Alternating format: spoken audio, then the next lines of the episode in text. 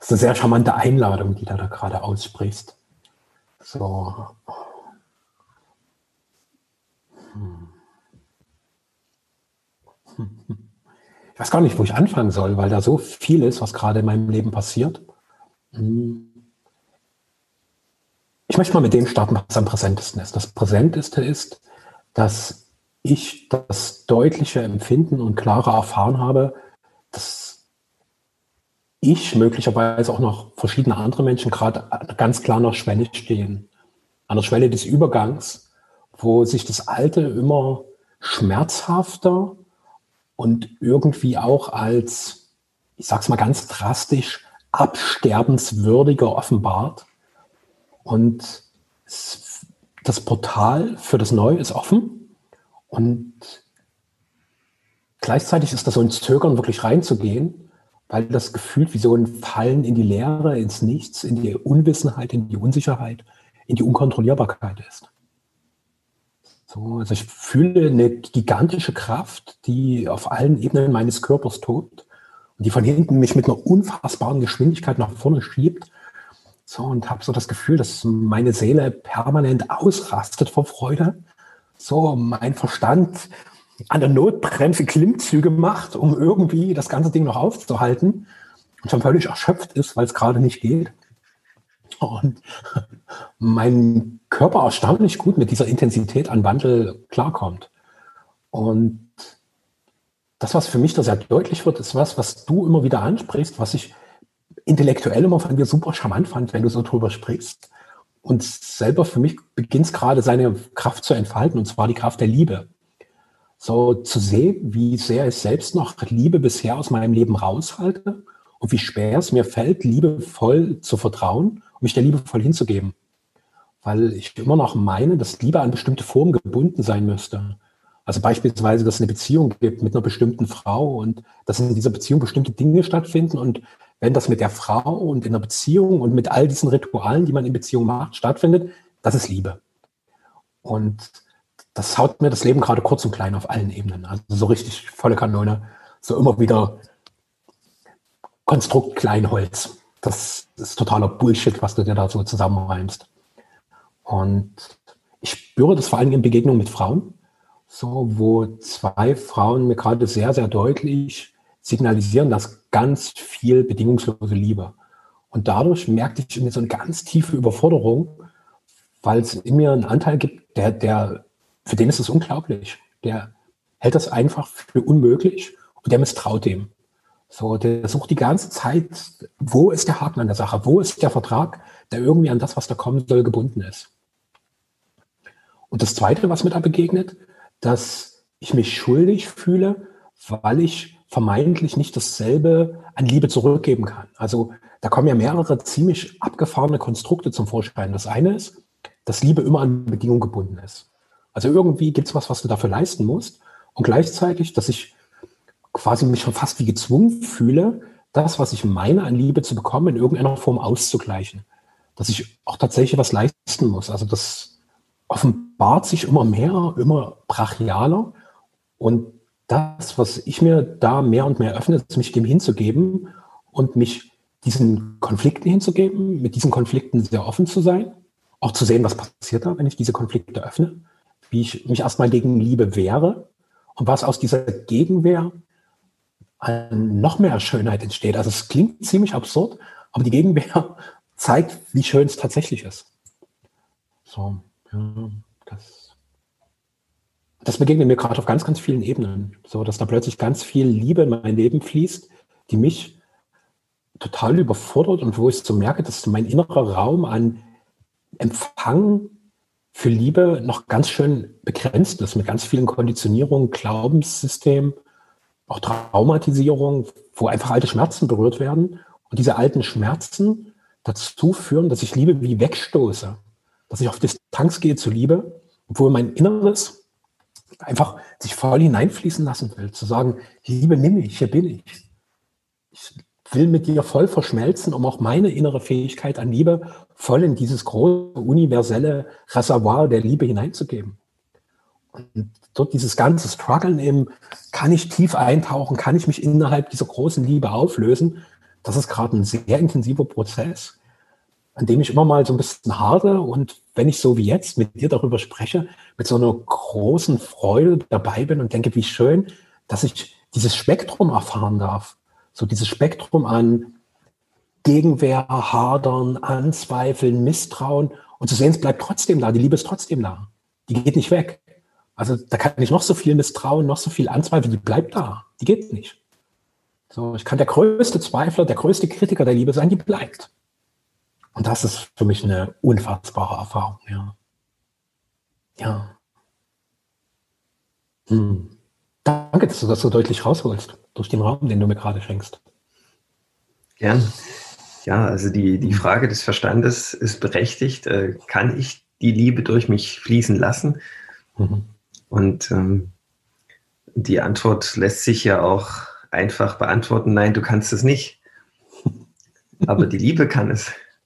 Mhm. Also du musst äh, genau dieses Hadern, äh, dass du irgendwas tun musst, du musst ja gar nichts tun, ja. Ja. Es wäre genauso, als wenn wir uns hier im Podcast äh, treffen und vorher uns ausmachen, wir reden heute über die Liebe. Und ja, wir können ja gar nicht über die Liebe reden. Die Liebe kann nur über sich selber reden. Ja, das, das ist ja nicht, was wir uns vorher im Verstand erdacht haben. Ja, das geht ja nicht.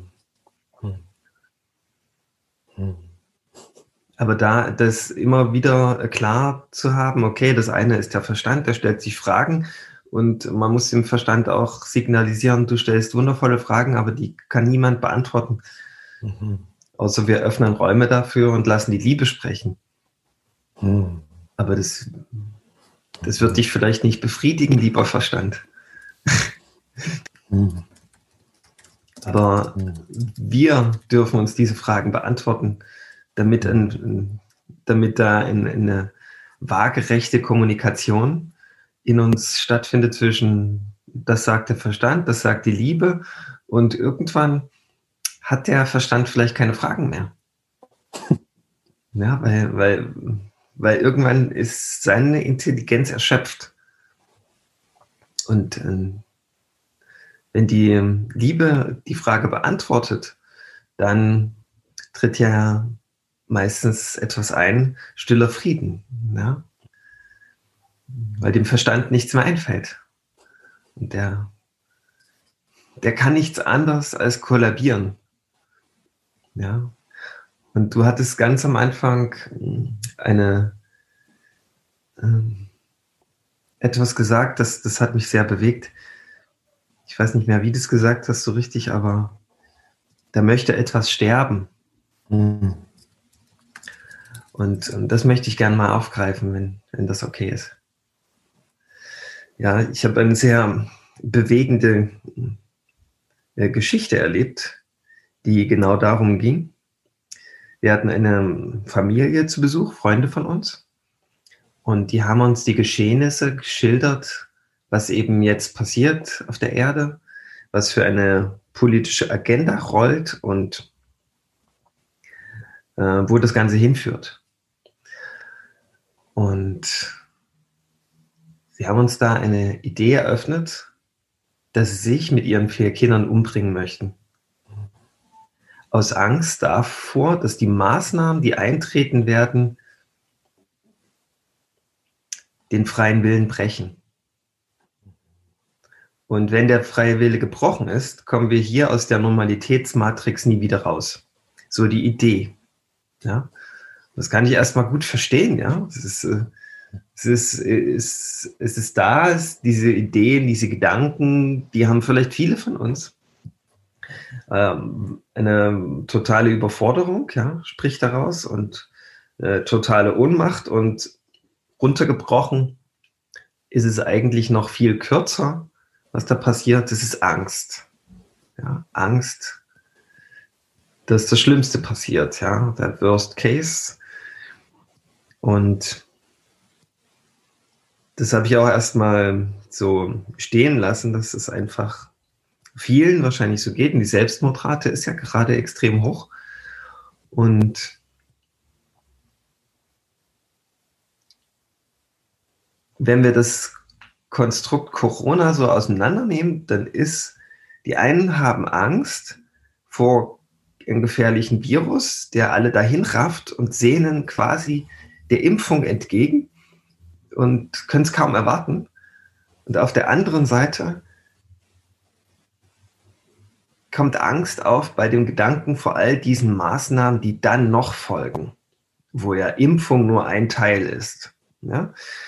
Und bei beiden Menschen oder bei beiden Typen von Menschen wird aber, wenn man das von ganz weit oben betrachtet, einfach nur Angst aufgewirbelt. Ja?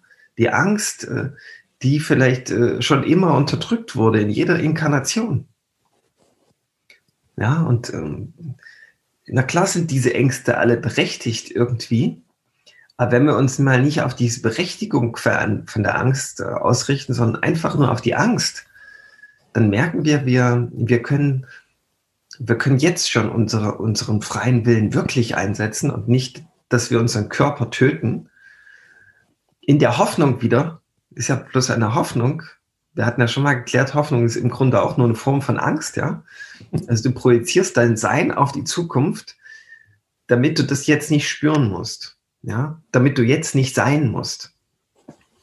Also es ist auch bloß Angstmechanismus und und dran wäre im Grunde das zu verstehen, dass man in Zukunft vielleicht seinen freien Willen einsetzen würde für ein selbstbestimmtes Leben und da habe ich denen eine sehr radikale Frage gestellt, dieser Familie, was ist, wenn du diesen freien Willen jetzt schon einsetzt?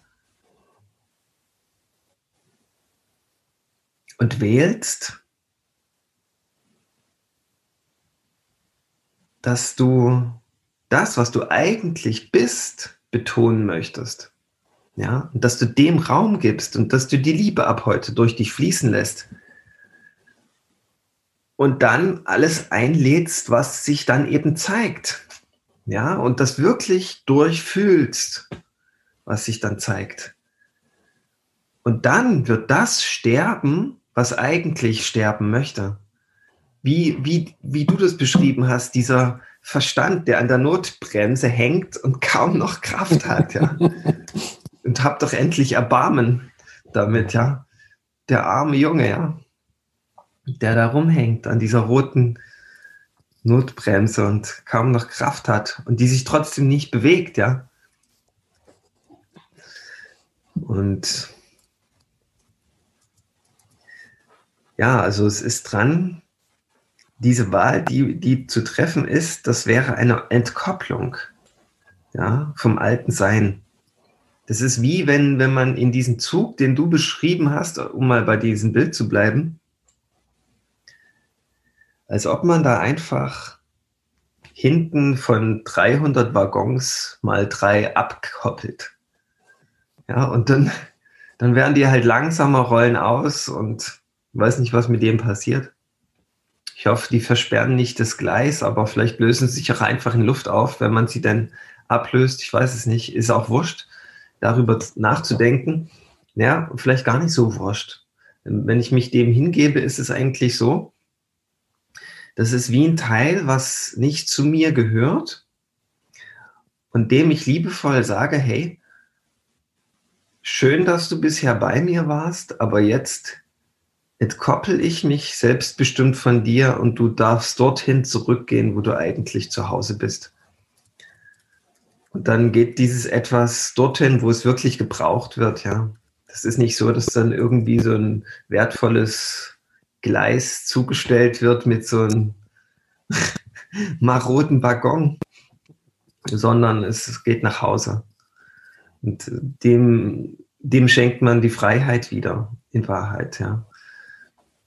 Ja, also man tut sich nicht nur selbst dann gefallen, sondern auch der Besetzung, ja, das, was wir noch sind. Und Angst ist die größte Besetzung, die wir haben können, wahrscheinlich. Ja, das hält uns in der Schockstarre, in, in einem gefrorenen Zustand.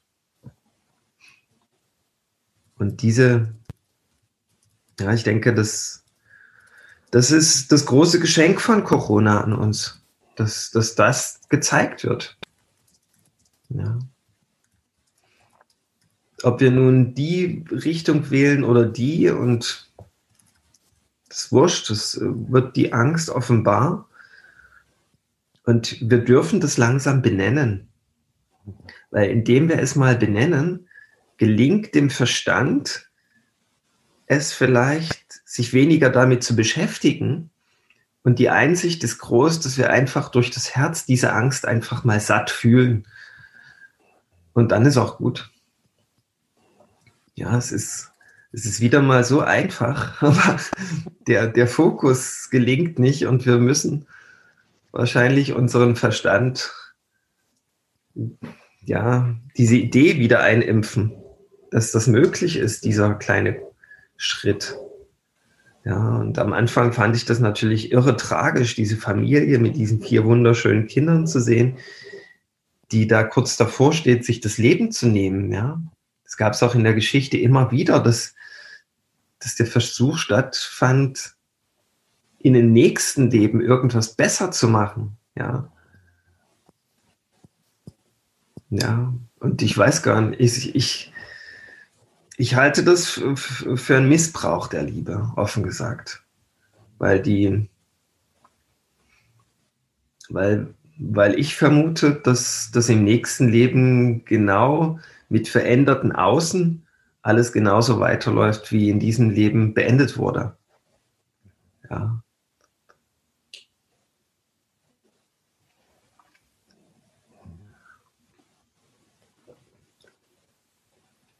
Zumindest sollte, hat diese Familie dann angefangen, darüber nachzudenken. Und ähm, bin gespannt, wo da die Reise hingeht. Ich meine, wenn man jetzt das, was ich gesagt habe, überprüft und dann für sich feststellt, das ist nicht so, wir bringen uns trotzdem um, ist schon ein gewaltiger Schritt. Ja. Da, ich bitte wenigstens darum, das ernsthaft und dem Herzen zu überprüfen, ob, das, ob da nicht was dran ist. Weil jetzt die Dinge anzupacken, die, ich finde, jetzt ist die optimalste Zeit. Vielleicht gibt es nur jetzt. Vielleicht gibt es gar keine andere Zeit. Ja. Man könnte ganz ketzerisch sagen, vielleicht gibt es auch kein nächstes Leben. Also könnte man, vielleicht ist das auch alles nur eine Idee. Und vielleicht ist das Leben so gedacht, dass wir wirklich körperlich nicht sterben müssen. Wieso bräuchte es dann eine, eine nächste Inkarnation, ja? Wenn wir gar nicht sterben müssen. Wenn das so gedacht ist, dass wir ewig sind.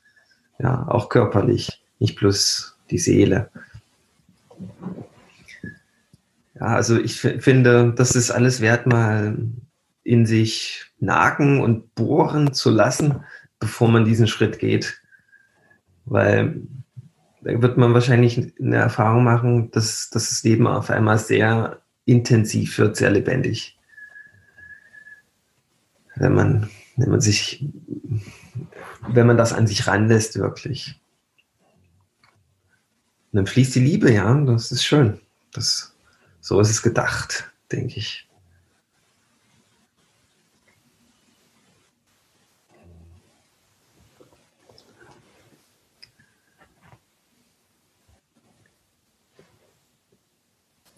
Ein sehr radikales Bild, was du da gerade geöffnet hast. Auch zum Umgang mit Angst.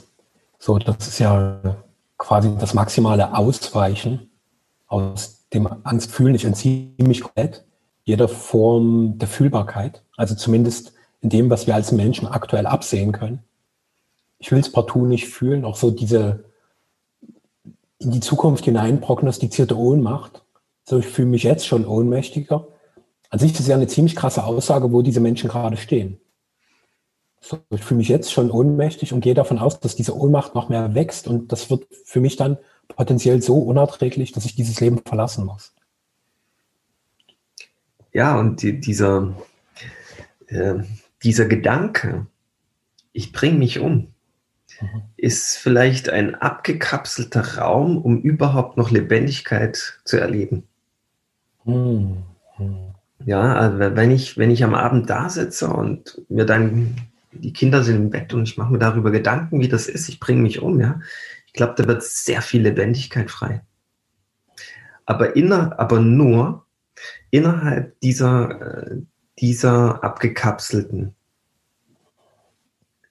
Räumlichkeit, ja, die, die nur in bestimmten Momenten äh, möglich ist, ja, wenn alles ruhig ist, wenn, ja, wenn, wenn mich niemand mehr stört und so diese Bedingungen, ja, da müssen viele Bedingungen zusammenkommen. Vielleicht auch unterhalb des Tages, wenn ich in bestimmten Tätigkeiten drin bin, dass ich dann diese Schleife habe und diese Blase in mir, die wird, die kriegt dann wie ein Eigenleben, ja. Ja, die kriegt eine Dynamik. Das ist, das ist wie so ein Parasit, ja, der, der sich in mir einnistet und der unglaublich groß wird. Und indem ich daran denke und mich in mein Sein daran vertiefe, bekommt das Dynamik und Eigenleben, ja. Und das ist, äh, den kriegst du auch nicht so schnell wieder raus, ja, weil das äh, irgendwo Spaß macht, sich damit zu beschäftigen vielleicht. Und es ist eine große Falle, weil alles, was ich dann tue, ist nicht mehr mit Liebe gefüllt. Ja, es geht nicht, weil, weil du gar nicht mehr präsent bist. Ja. Präsenz ist einfach das Tor, wo die Liebe dann in die Dinge reinfließen kann, die ich tue und um, gestalte und schaffe. Ja, und das ist dann verwehrt. Ja, das Leben wird dann quasi äh, immer trostloser, nerviger, frustrierender und weil da die Liebe keine Chance mehr hat, ja. Ja.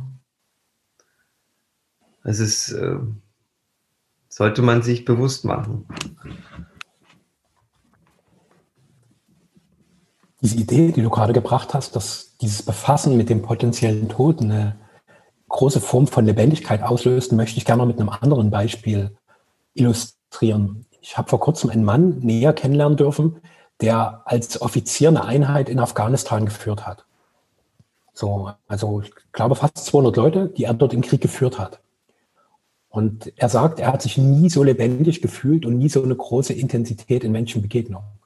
Also er hat gesagt, dort hat er sein Lebenselixier gespürt und so für ihn eins der wichtigsten und berührendsten Ereignisse war, wo er mit seiner Truppe wiedergekommen ist, auf dem Flughafen, auf dem Militärflughafen gelandet ist und von einem seiner Männer die Frau statt zuerst zu ihrem Mann zu ihm gerannt kam, ihm um den Hals fiel und ihm dafür gedankt hat, dass, sie, dass er ihren Mann wieder heil nach Hause gebracht hat. So, und das hatte er mehrfach erzählt, weil ihn das so tief bewegt, weil ihm das so viel Lebendigkeit, so eine intensive Erfahrung geschenkt hat, so dieser Grenzbereich zwischen Leben und Tod. Und seitdem gibt es in ihm diese Sehnsucht, diese intensive Form der Lebendigkeit wieder zu erfahren. Und wir meinen, das ist der große Irrtum, den ich genauso unterliege, wenn ich die Liebe suche, dass die Liebe einen bestimmten Ausdruck hat im Leben. Also beispielsweise Ausdruck in Form einer bestimmten Frau. Dass es genau diese eine Frau ist, die ich liebe. Und weil es genau diese Frau ist, kann ich diese Liebe erfahren. Und weil ich sie auf eine bestimmte Art und Weise, in einem bestimmten Rahmen liebe. Also beispielsweise, weil ich mit ihr das super tolle Einfamilienhaus habe und zwei Kinder. Deswegen ist es die Liebe. Und die Liebe interessiert sich in Scheiß für Form. Ja. Sagt, fuck you, mit deinem Formgehabe. Das ist dummes, kleines, menschliches, rationales Affentheater, was du aufführst. Liebe ist überall, permanent. Auch in Michaels Finger, der gerade nach oben geht. Willst du damit sagen, jetzt eine kleine Herausforderung, dass, äh, dass, äh, dass die Liebe auch im Krieg fließt?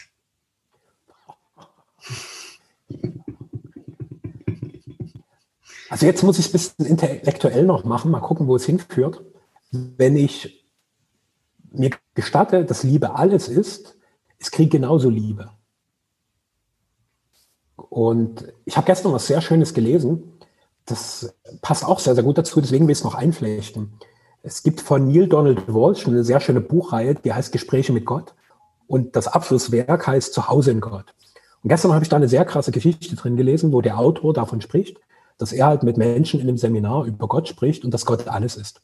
Und plötzlich meldet sich eine Frau und erzählt ihre Lebensgeschichte voller Vorwurf und so, wo ist denn Gott da gewesen? Und die Geschichte ist folgendermaßen, dass sie ganz lange versucht hat, schwanger zu werden, es nicht geklappt hat. Und irgendwann haben sie halt ein Kind adoptiert und kurz nachdem sie es adoptiert hatten, kam noch ein zweites Kind zur Welt, obwohl sie nicht mehr schwanger werden konnte, angeblicherweise. Und jedenfalls wuchsen die zusammen auf, So, waren quasi wie Brüder und irgendwann haben sie sich entschlossen, dem anderen zu erzählen, so mit acht Jahren, hey, du bist adoptiert. Und da ist für ihn total eine Welt zusammengebrochen und er wollte dann immer seine Mutter treffen, immer seine Mutter treffen. Und sie haben ihm gesagt, okay, so, das machen wir, bis du alt genug bist. Dann wirst du deine Mutter treffen. Und haben sich irgendwann darauf geeinigt, dass es zu seinem 18. Geburtstag sein wird. Zu seinem 18. Geburtstag hat er einen Motorradunfall gehabt und ist tödlich verunglückt. Und sie hat gefragt, wo war Gott da?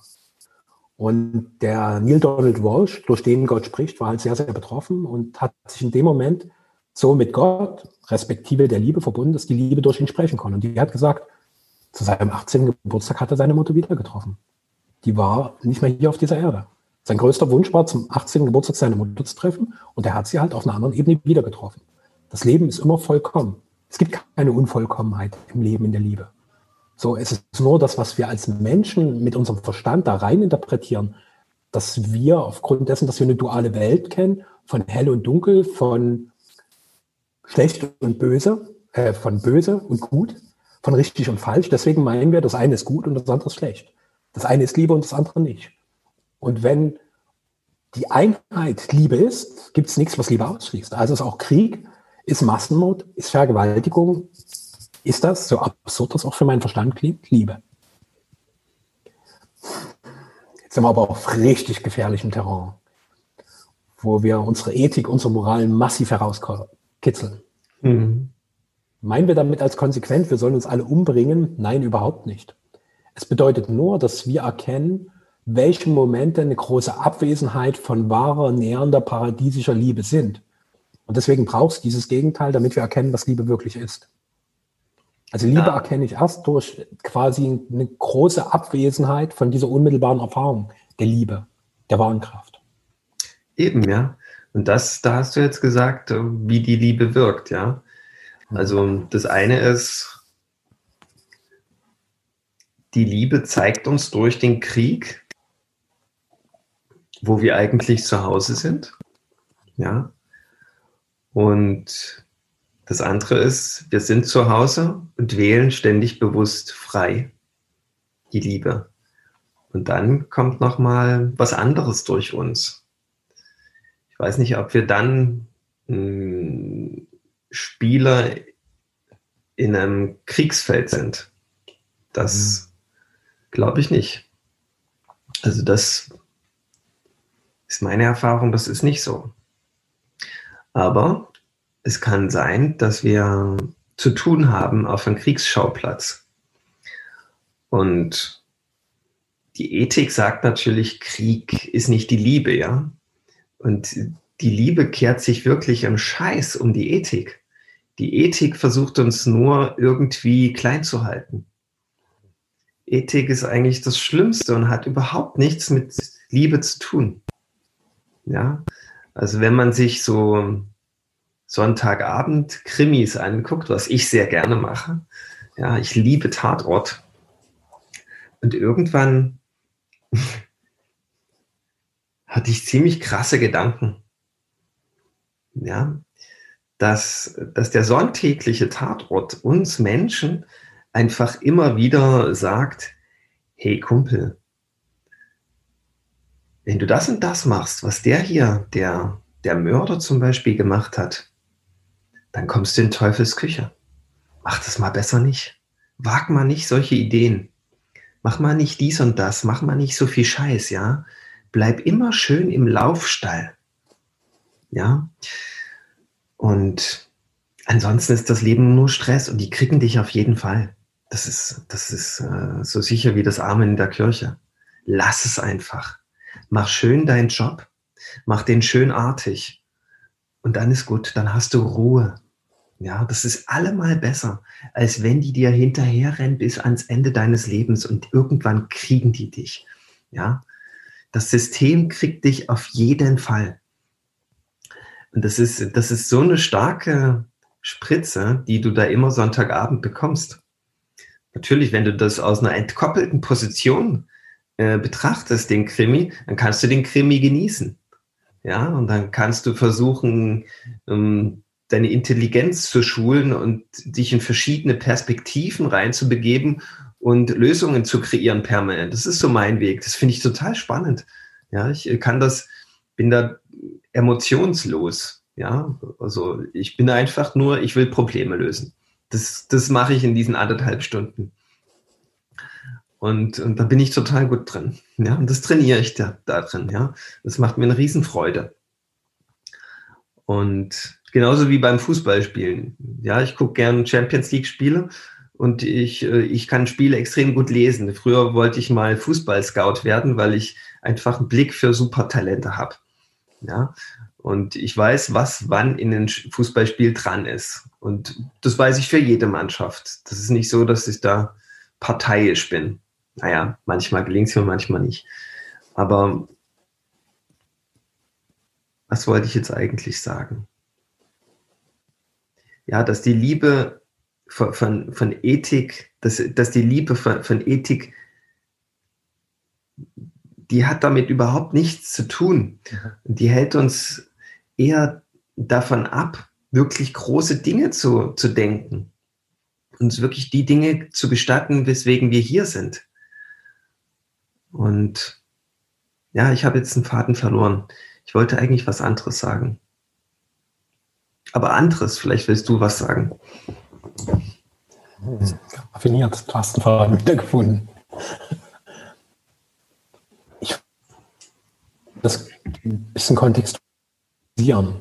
Also wir wollen jetzt nicht dazu, um Mord Kriege anzuzetteln, das, was ich da raushöre, und ich bin jetzt Test für uns, ah ja, jetzt so diesen inneren Raum voll zu öffnen.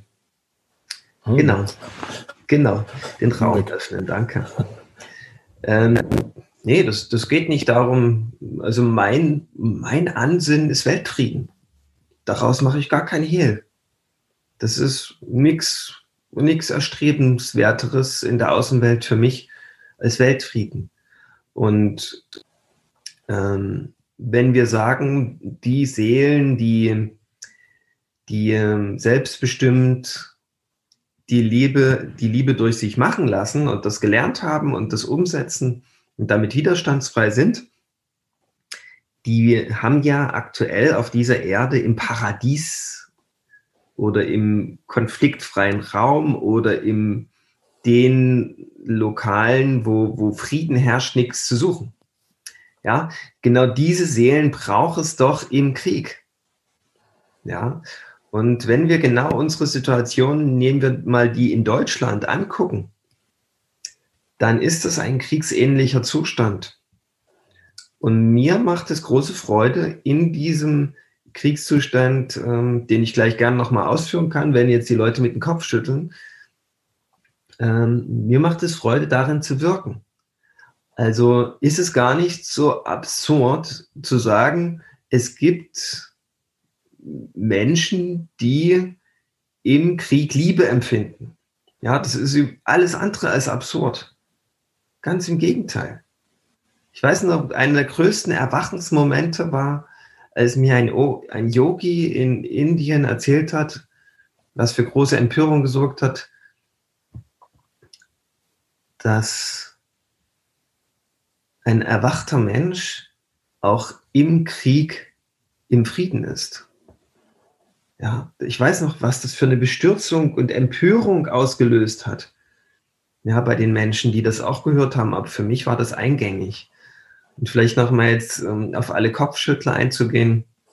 Wir haben aktuell den Kriegszustand, vielleicht ähm, näher beschrieben, eine Art emotionaler, psychologischer Bürgerkrieg, der hier stattfindet.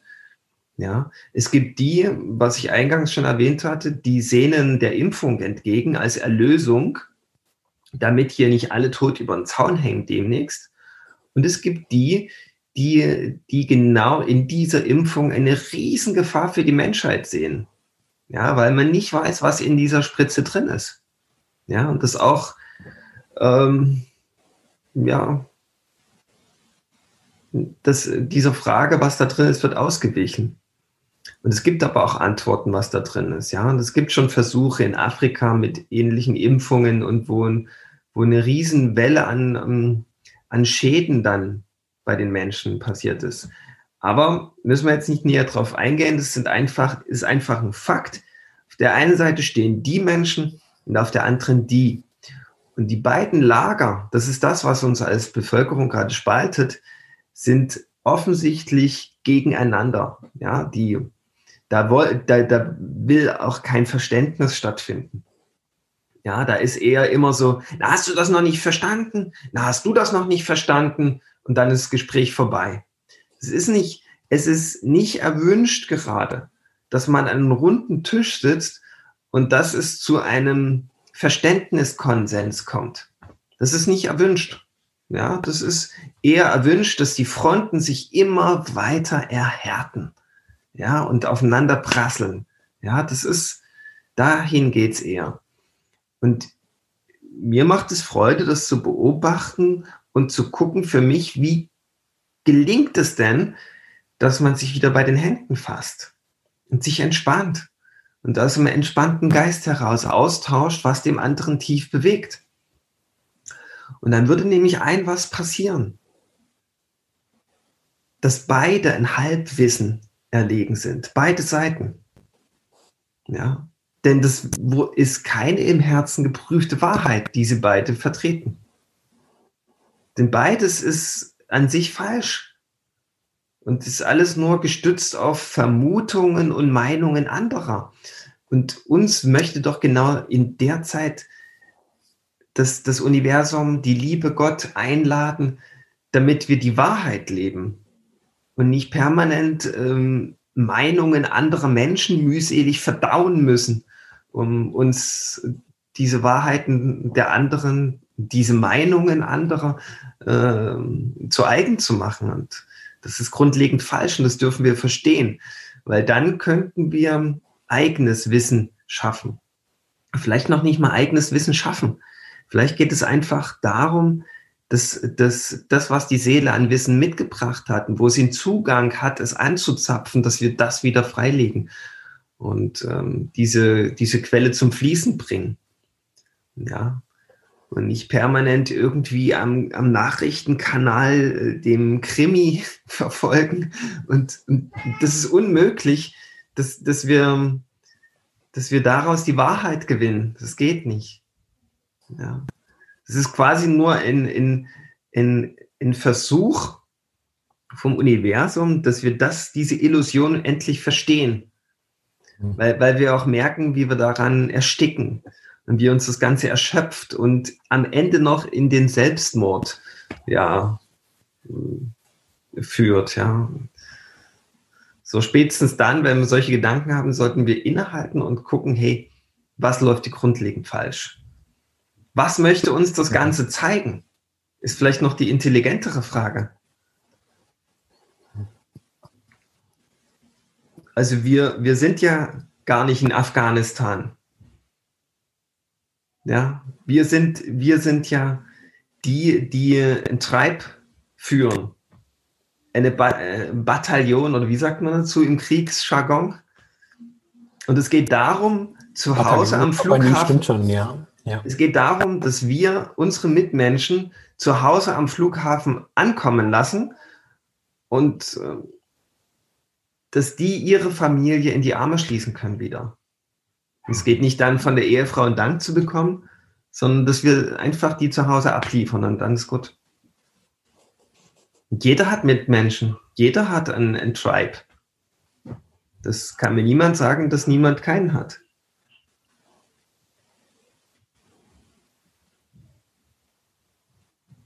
Und das ist doch eine, das ist doch eine tolle Aufgabe.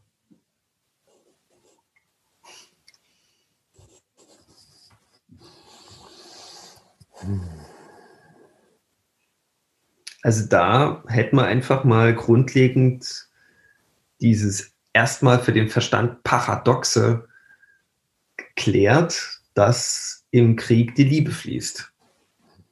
Weil man kann nicht sagen, dass wir vor fünf Jahren einen anderen Zustand hatten. Nur hat es vor fünf Jahren noch nicht so gedrängt, dass die Wahrheit ans Licht möchte. Das, aber jetzt drängt sie. Ja, jetzt ist überall Druck auf dem Kessel. Jetzt mhm. ist, äh, wenn man sich ein bisschen Mühe gibt und ein bisschen seine Perspektive darauf justiert, ist Krieg. Die gegen die. Und die dulden nicht, dass die anderen da sind, ja. Das ist, äh, uns wird da in, in gewaltiger Form unsere Ablehnung, unsere ausgrenzenden Themen so gespiegelt, ja. Alles, was Krieg so ausmacht. Und ähm, das ist, alles das ist im Grunde der Grund dafür, dass die Liebe in uns nicht fließen kann. Wenn der Krieg in uns ist.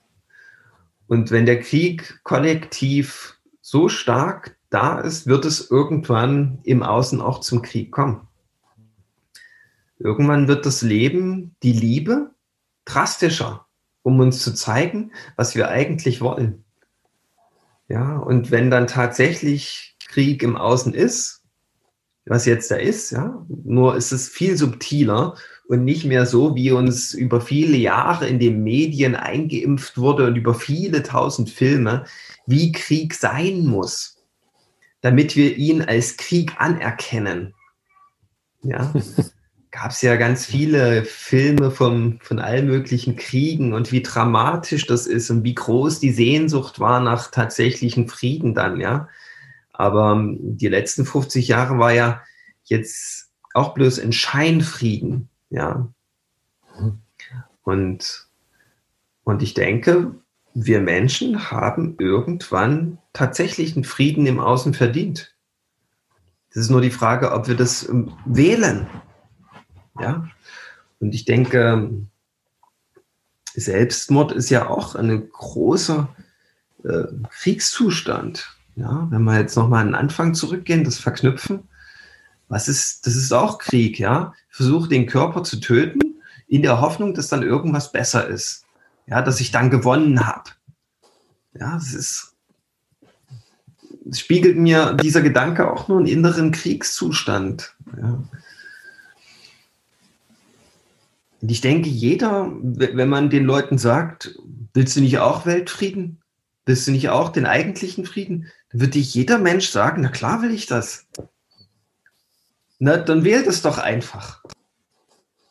Aber es ist natürlich auch erstmal dann drastisch und mit allerhand Konsequenzen.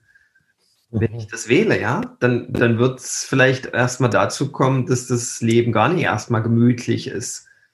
Ja, und scheinruhig. Das, die Scheinruhe ist dann vorbei. Dann kommt erstmal der Lärm, ja, dann kommt erstmal der Konflikt dann kommt übersetzt erstmal die Lebendigkeit, ja, die, die ich vielleicht gar nicht mehr gewohnt bin zu leben, ja. Das ist auch wieder das, was du ganz am Anfang gesagt hast, wenn du dir gestattest, gar nicht zu wissen, was dann ist und vorstellungsfrei in die Begegnung mit dieser Frau gehst, dann hast du erstmal Intensität und Lebendigkeit. Dann hast du erstmal etwas, ja, wo du vielleicht nicht souverän bist drin, aber Du musst ja nicht, weil die Liebe macht ja. Das ist ja die Entlastung, die große. Ja.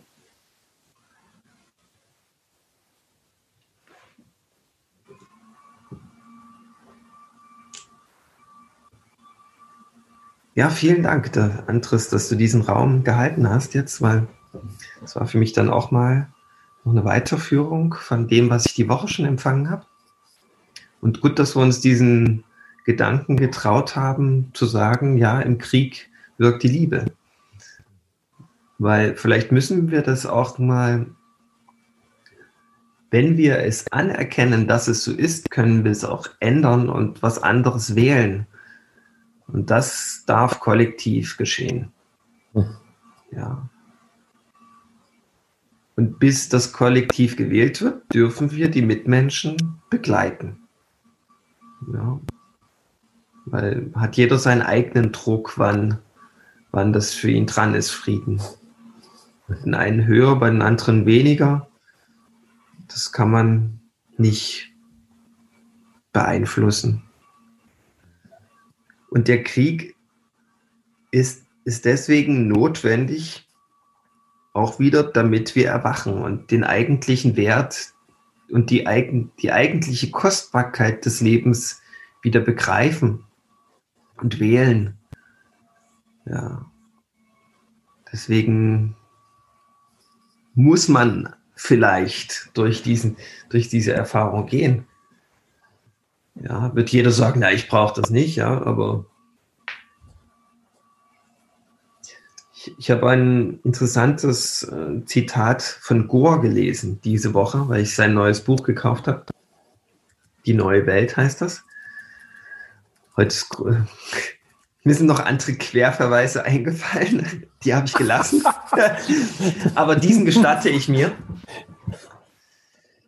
Und das ähm, kann ich nur in etwa wiedergeben. Ich bin kein genauer äh, Rezitator. Und zwar hat er diese Frage gestellt, haben wir Schuld? Und ich erinnere mich an zahlreiche Redner der letzten Jahre und, und die alle sich einig waren in dem Punkt, wir haben keine Schuld. Schuld ist etwas Gemachtes und die Obrigkeit will, dass wir Schuld empfinden und, und, und. Und vor allem die Deutschen haben ja ganz viel Schuld und so weiter, ja. Und er hat einen ganz neuen Gedanken ins Spiel gebracht, dass wir alle schuldig sind. Nur der Umgang mit der Schuld ist fatal. Ja, das ist das, was korrigiert werden muss, weil wir sind äh, schuldig, dass wir diesen Planeten ausbeuten. Wir sind schuldig, wie wir mit dem Tier- und Pflanzenreich umgehen. Wir sind schuldig, wie wir uns mit uns selbst umgehen, dass wir unseren freien Willen nicht für das Eigentliche einsetzen. Das macht uns schuldig. Ja, das häuft Karma an. Karma ist ein anderes Wort für Schuld. Ja, Karma zwingt uns in immer wieder dieselben destruktiven, leidvollen Muster. Und erst wenn wir erwachen und das eigentliche wählen, steigen wir aus dem aus, aus Karma und Schuld. Und das ist das, was wir uns gönnen dürfen. Und ich finde, das hat Gur gut benannt. Wenn wir das begreifen würden, hätten wir nicht ewig Schuld, so habe ich das dann weiter gedacht, sondern wir hätten Reue, wenn wir das eingestehen würden. Und die Reue ist einfach nur eine Energie. Die Reue ist wie eine Triebkraft, eine Feder, die uns in das Eigentliche hinlenkt. Ja, dann kommt erstmal, ja, wir haben Mitgefühl mit uns selbst, wir haben uns das lange gegönnt, dieses Spiel, Karma und so weiter. Aber jetzt beende ich dieses Spiel und entkoppel mich von, von diesem alten Sein und lass los und wähle bestimmt aus meiner Seele heraus neu. Und das ist ein großer Schritt. Und ich finde, das dürfen wir uns langsam gestatten. Ich finde, langsam ist das Maß voll, das Leid ist groß genug. Und wir dürfen das alle beenden. Ja. Und wir dürfen, wir dürfen die Idee an Weltfrieden haben. Ja, ich finde, das dürfen wir langsam. Wir Menschen. Einen wirklichen tiefen Frieden, ja, wo wir alle konfliktfrei in uns sind. Ja, wo kein Konflikt mehr in uns ist, wo wir einfach nur noch in der totalen Stimmigkeit leben. Das dürfen wir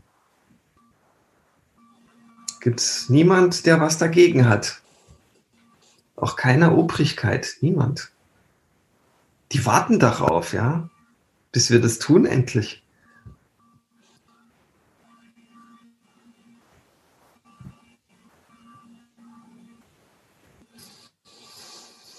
Hm.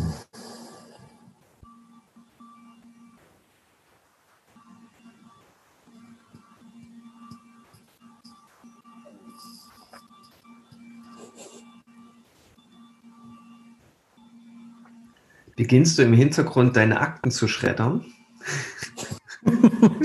Klingt so, oder?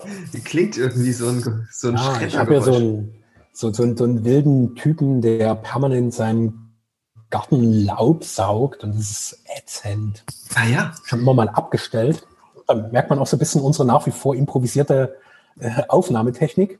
Ja. Aber der Liebe, dem Erwachen Göttlichen ist völlig egal, wie gut die Technik ist. Es kommt so oder so. Ja, ich habe ich hab mal in einer Wohnung gelebt, vor, vor einem Park. Und da wurde ständig, kamen da irgendwelche Arbeiter und die hatten so ein Laubgebläse. Und da kam immer so ein, so ein irrer Sound raus und der lief da wie so Sisyphos hinter dem Laub her. und ich dachte mir, es gibt eigentlich keinen schlimmeren Job, als, als auch noch den Laub, das Laub den Bäumen wegzunehmen, weil, weil der Baum braucht halt das Laub. Ja. Und der, der musste das machen. Und ich dachte mir, die, die einzige Therapie, die es in meinem Leben für diesen ganzen Sachverhalt gäbe, ist, wenn ich selbst so einen Staubsauger, so ein Staubgebläse, also so ein Laubgebläsegerät mal hätte. Und unlängst musste ich dran denken, weil ich habe mir einen Industriestaubsauger gekauft und der hatte die Blasfunktion, nicht bloß eine Saugfunktion, sondern auch ein Gebläse. Und da konnte sich das lösen in mir, dass ich irgendwie da eine Abscheu empfinde. Ja, gegen dieses Geräusch. Interessant.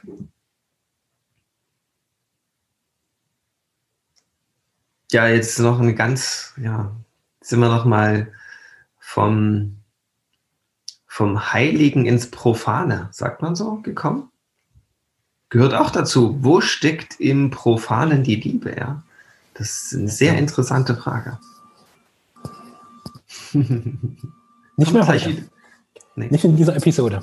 Nee. Aber das Geräusch kam gerade noch mal ganz deutlich. Ja, ja, ich habe es ja wieder reingeklickert. Mhm. So, weil es gerade Teil meiner Atmosphäre ist. Mhm. Ich bringe halt profane Nervigkeit mit rein und darf mich gerade in Liebe üben, wie ich mit diesem Menschen, der das schon seit Tagen mit einer großen Penetranz macht, wie ich mit dem bin. So, ja. mit seiner absurden Tätigkeit irgendwelches Laub wegsaugen zu wollen. Du kannst ja mal fragen, du hast du eigentlich ähm, Liebe und Stimmigkeit in dir, wenn du das machst, oder hast du Selbstmordgedanken? du meinst, das Laubsaugen ist aufgeschobener Suizid?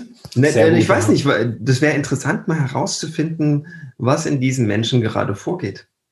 Das ist gar hm. keine Unterstellung. Es ist einfach nur eine extrem radikale Konfrontation, ja.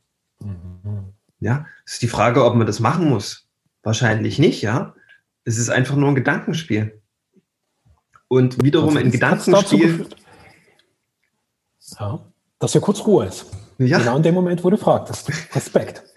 Und äh, gleichzeitig eine Erinnerung, wenn ich das anderen Menschen fragen will, mhm. könnte ich es auch einfach mich selbst fragen, immer wieder, bei allen möglichen Sachen, die ich so mache, ja. Und das ist das Eigentliche, was dahinter liegt, ja. ja. Warum andere penetrieren, wenn ich meine eigenen Themen dadurch entlarven könnte. Ja, Wenn es mich schon aufregt bei anderen, scheint es ja irgendwie in mir irgendwas noch zu geben, was angeschaut werden darf. Ja. Also eine Absage an die Penetration anderer Mitmenschen.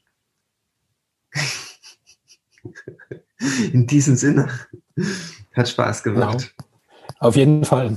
Schluss mit mitmenschlicher Penetration und Raum für volle Selbsterkenntnis. Vielen Dank fürs Dabeisein, fürs auf dich wirken lassen, für es durch dich wirken lassen. Bis bald. Alles Liebe.